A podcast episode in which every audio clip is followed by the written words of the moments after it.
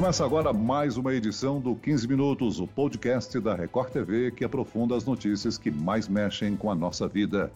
Nesta edição falaremos sobre o aumento dos casos de feminicídio durante a quarentena provocado pela pandemia do novo coronavírus. A nossa convidada é a promotora Valéria Escarance, que coordena o núcleo de gênero do Ministério Público de São Paulo. Bem-vinda, doutora. Olá, muito obrigada pelo convite. E quem me acompanha na entrevista desse episódio é a repórter e apresentadora Camila Busnello. Oi, Celso. Oi, doutora. Prazer estar Olá. aqui com vocês. A Record TV exibiu uma reportagem sobre uma mulher que foi vítima de feminicídio depois de uma discussão com o marido pelo auxílio emergencial. Edilane Bessa Silva tinha 32 anos e estava casada havia pouco mais de dois.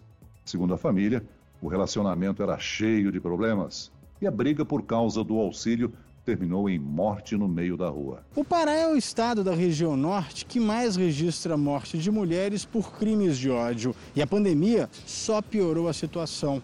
Segundo a Secretaria de Segurança Pública, o crime de feminicídio aumentou quase 120% no estado. São 20 mulheres assassinadas a mais que no mesmo período do ano passado. Segundo o último levantamento feito pelo Núcleo de Violência da Universidade de São Paulo, mais de 1.300 mulheres foram mortas no ano passado em todo o Brasil. Um assassinato a cada sete horas.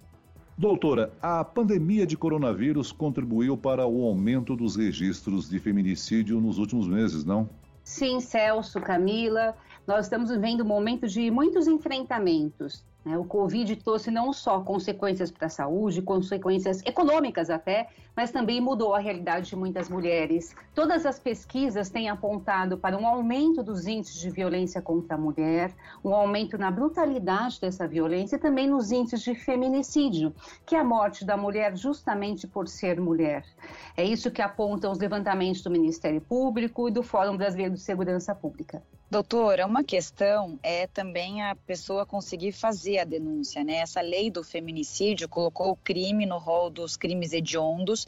Foi uma vitória jurídica, ao meu ver, na tentativa de diminuir essa sensação de impunidade dos agressores, mas ainda há uma grande lacuna entre o que está na lei e na aplicação dela. Há problema na condução das investigações, eu acho que na qualidade das provas recolhidas e também enquadrar os criminosos como feminicidas. Onde está o gargalo, na sua opinião, hein? Bom, Camila, acho que esse questionamento é excelente. Nós poderíamos falar o dia todo sobre isso. A lei de feminicídio, quando ela foi criada, ela foi muito criticada. As pessoas diziam, por exemplo, por que uma lei de feminicídio? Ué, a vida das mulheres vale mais do que a vida dos homens, das crianças? É, Para que essa lei se a violência continua aumentando? Então, acho que o primeiro aspecto que a gente tem que falar é que essa lei é importantíssima. Aliás, o problema do nosso país não é a ausência de leis. A Lei Maria da Penha está entre as três melhores leis do mundo. A lei de feminicídio hoje é conhecida em todo o país e tem sido aplicada. Claro que é mais fácil alterar a lei do que alterar a sociedade, o pensamento. Então, a lei ela é aprovada pelo Congresso e entra em vigor. Agora, o pensamento de décadas, de centenas de anos no nosso país, que sempre foi tolerante, minimizou a violência contra a mulher, esse é mais difícil de mudar que eu estava estudando esses dias para um, um, artigo que eu estou escrevendo, o caso Doc Street. Então, a forma como aquela a Ângela foi criticada no julgamento, foi enxovalhada. Isso ainda acontece hoje, não declaradamente, mas muitas é, técnicas de defesa envolvem essa crítica à vítima. Então, mudar a nossa sociedade, prevenir feminicídio envolve Primeiro, conscientizar. É o que a gente está fazendo agora. Falar das pessoas que a violência contra a mulher não é um problema privado, não é banal e que existe saída. Envolve também uma investigação específica e também facilitar os canais de acesso. Nós sabemos que, pelas estatísticas, a mulher que rompe o silêncio, a mulher que pede ajuda, que tem medida protetiva, é uma mulher potencialmente salva. Muita gente leva a sério o ditado em briga de marido e mulher não se mete a colher. Agora, se uma terceira pessoa, doutora, que não está diretamente envolvida nos conflitos de um casal, mas sabe que a mulher sofre violência, essa pessoa pode denunciar também, mesmo não sendo a vítima direta? Com certeza, Celso. Acho que a máxima de hoje devia ser o seguinte: em briga de marido e mulher, todo mundo tem que meter a colher. Porque um, um fator que aconteceu agora com a pandemia foi o seguinte: com o isolamento, os vizinhos e vizinhas estão vendo, escutando o que acontece na casa ao lado, né? E a violência não está lá longe, não, não está só na televisão, também está na nossa casa, está na casa do lado, na casa do vizinho. E o que, que uma pessoa pode fazer, né? Deve meter a colher, mas como? Se a violência está acontecendo, naquele momento, pega o telefone e liga para o 190. É, não, nós não aconselhamos esse vizinho, essa vizinha, essa pessoa conhecida que ela enfrente o agressor, porque essa pessoa passa a correr risco de morte também. Então, é, a polícia é preparada para isso, liga para o 90. Já aconteceu a situação de violência ou eu não quero me identificar, quero fazer uma denúncia anônima, 180. E ainda a pandemia trouxe um aspecto que para mim foi uma evolução, apesar de toda essa tristeza, nós tivemos uma evolução aqui em São Paulo e em vários lugares do país, que foi o boletim de ocorrência eletrônico. Então, a vítima pode fazer o BO de casa, anexar provas e pedir medidas protetivas. Então, nós já temos em São Paulo mais de 5 mil boletins de ocorrência eletrônicos, a uma média de 90 a 100 por dia. Então, essa é uma evolução importante. Doutora, falando ainda do conflito entre o casal e às vezes aquela briga termina em morte ou em agressão, de qualquer forma, é, uma coisa que o agressor fala é o relacionamento era conturbado, ela também me agredia, e aí como se isso fosse uma desculpa para que ele pudesse chegar ao nível de violência que ele chega.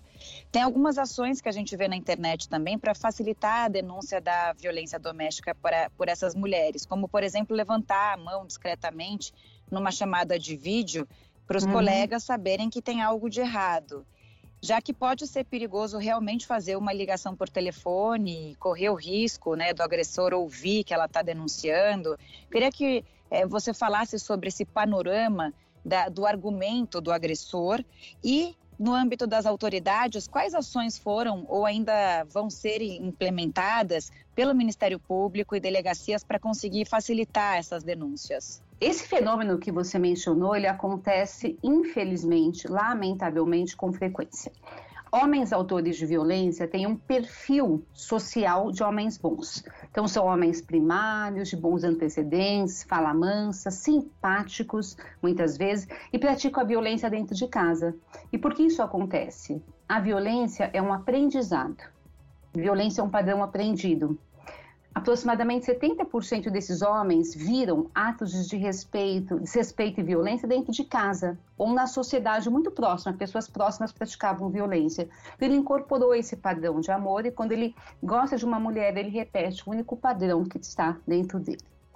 Só que esses homens, como eles têm um perfil social de uma boa pessoa, em regra eles têm grande credibilidade.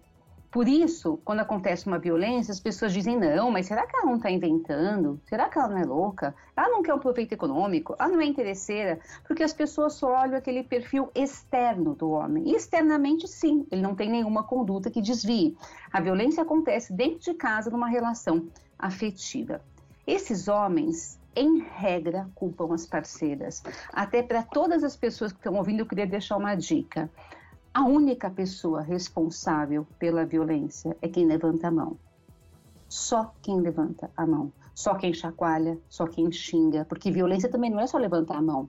É xingar, é menosprezar, é controlar e ter outras formas de violência. Agora, esses homens, eles, em regra, ou posso dizer quase sempre, dizem para a mulher: Eu sou homem bom. Eu sou trabalhador, sou honesto. Bom pai, você me deixa louco. Você é ciumenta, Alguns dizem: Olha o que você me fez fazer. Nós temos relatos, por exemplo, de homens que chegam a programas autores de violência revoltados, dizendo: Por que ela não está aqui? Ela que causou tudo isso. Por quê? Porque para esses homens estão legitimando a história deles quando eles praticam a violência. Como é que a gente previne?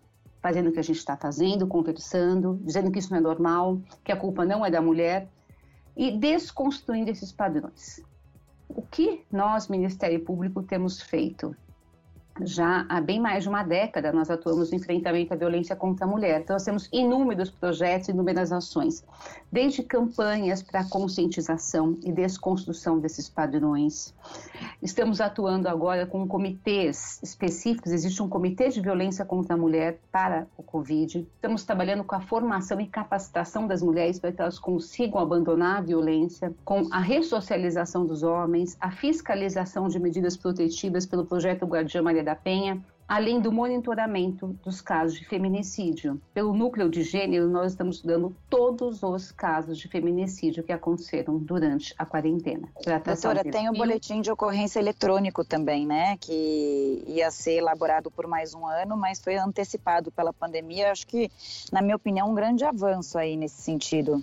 Olha, o boletim de ocorrência eletrônico é um avanço gigantesco. Assim, é uma das políticas públicas mais importantes no enfrentamento à violência contra a mulher, não como prevenção, mas como repressão. Por quê? A mulher muitas vezes não acha que é vítima, não sabe que é vítima, ela se culpa pela violência, a família por vezes culpa a mulher.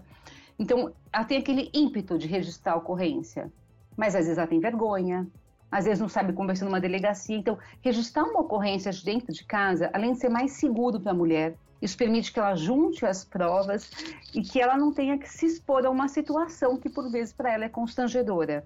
Tanto que os índices de boletim de ocorrência eletrônico têm aumentado muito. Então, se o Covid deixou algo de bom, é esse acesso eletrônico a ocorrência ao sistema de justiça. Segundo o Fórum Brasileiro de Segurança Pública, todas as unidades da federação apresentaram redução nos registros de lesão corporal dolosa contra mulheres de março a maio deste ano, em comparação com o mesmo período do ano anterior. Uma queda de 20%. O número de medidas protetivas de urgência criadas pela Lei Maria da Penha também caiu, mas isso não quer dizer que os crimes diminuíram, certo? A preocupação é justamente que as mulheres estejam mais vulneráveis? Certíssimo, Celso. É, nós tivemos uma queda grande dos registros de boletim de ocorrência, mas por quê? Porque com a pandemia, o isolamento, a mulher está mais controlada, né?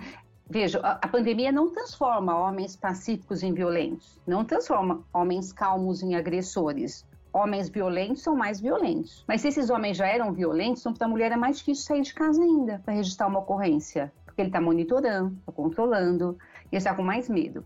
Então, houve sim uma queda nos registros de boletim de ocorrência, mas também nós temos outros indicadores que apontam que essa violência aumentou. Então, o registro formal tem diminuído, mas a violência não diminuiu. Na verdade, ela está mais subnotificada. Investigação. Hoje se permite que a mulher seja notificada, intimada por WhatsApp e meios eletrônicos, a mulher e o agressor. Então, quando ela faz o BO, ela também pode já colocar lá no histórico do boletim que ela deseja ser intimada pelo telefone, por e-mail. Isso é, é, agiliza a comunicação. Se ela estiver numa situação de risco naquele momento, ela não puder aguardar, aciona a polícia militar ou procura uma rede de atendimento para que ela fique numa casa de abrigo ou numa casa de passagem, né, até que saia a medida protetiva. As medidas protetivas, em regra, são efetivas. É importante a gente dizer isso. É, em regra, os autores cumprem as medidas protetivas. Ah, mas tem um que cismou em descumprir. Ele, é, ele pode, ser pode ser preso preventivamente e pode ser chamado no fórum. Mas a gente percebe que, mesmo os que descumprem inicialmente, passam a cumprir. Então, os índices de morte envolvendo mulheres que têm medida protetiva são ínfimos. Muito bem, nós chegamos ao fim desta edição do 15 Minutos. Eu quero agradecer a nossa convidada especial, a promotora Valéria Escarance, que coordena o Núcleo de Gênero do Ministério Público de São Paulo, pelas informações aqui prestadas. Muito obrigada, muito obrigada pela oportunidade. Para quem estiver nos ouvindo, acreditem, nós podemos construir uma sociedade mais justa. Eu agradeço também a presença da repórter e apresentadora da Record TV, Camila Busnello. Eu que agradeço, foi um prazer é, participar desse debate tão importante para a nossa sociedade hoje. Obrigada, Celção. Esse podcast contou com a produção de Homero Augusto e dos estagiários Andresa Tornelli e David Bezerra. Sonoplastia de Pedro Angeli. E eu, Celso Freitas, te aguardo no próximo episódio. Até lá.